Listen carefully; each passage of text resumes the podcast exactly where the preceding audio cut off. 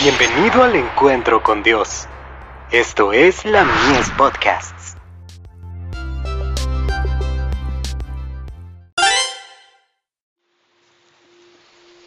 Recibiréis poder, limpiando la casa. Crea en mí, oh Dios, un corazón limpio, y renueva un espíritu recto dentro de mí. Salmos 51, verso 10. Crea en mí un corazón limpio.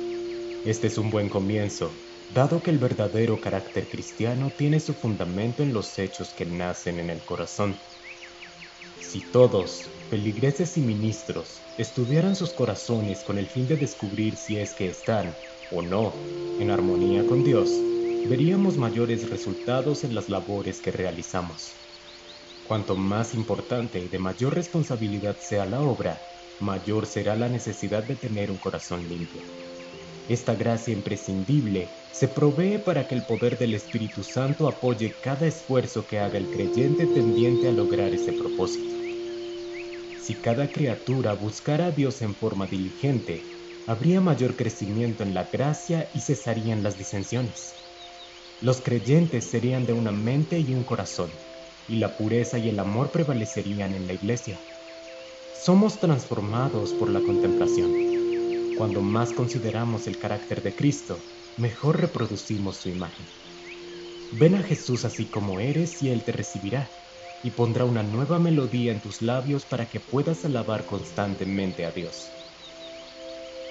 No me eches de delante de ti y no quites de mí tu Santo Espíritu. Salmos 51, verso 11. Tanto el arrepentimiento como el perdón son dones de Dios que recibimos por medio de Cristo.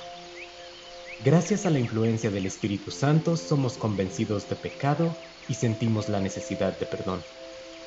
Siendo que la gracia de Dios es la que produce contrición, ninguno es perdonado a no ser por la gracia del Señor que contrita el corazón.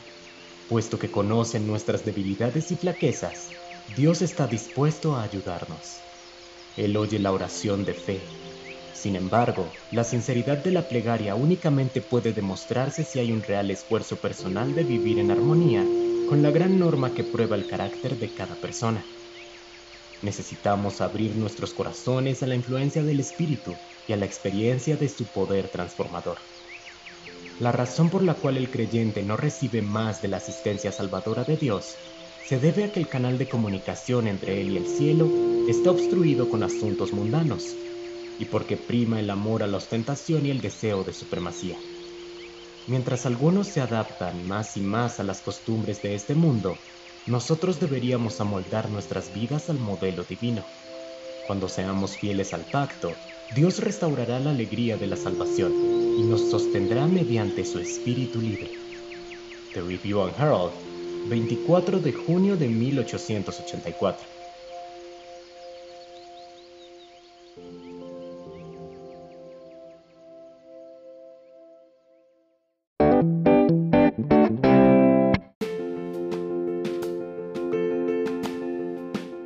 Visítanos en www.ministeriolamies.org para más contenido.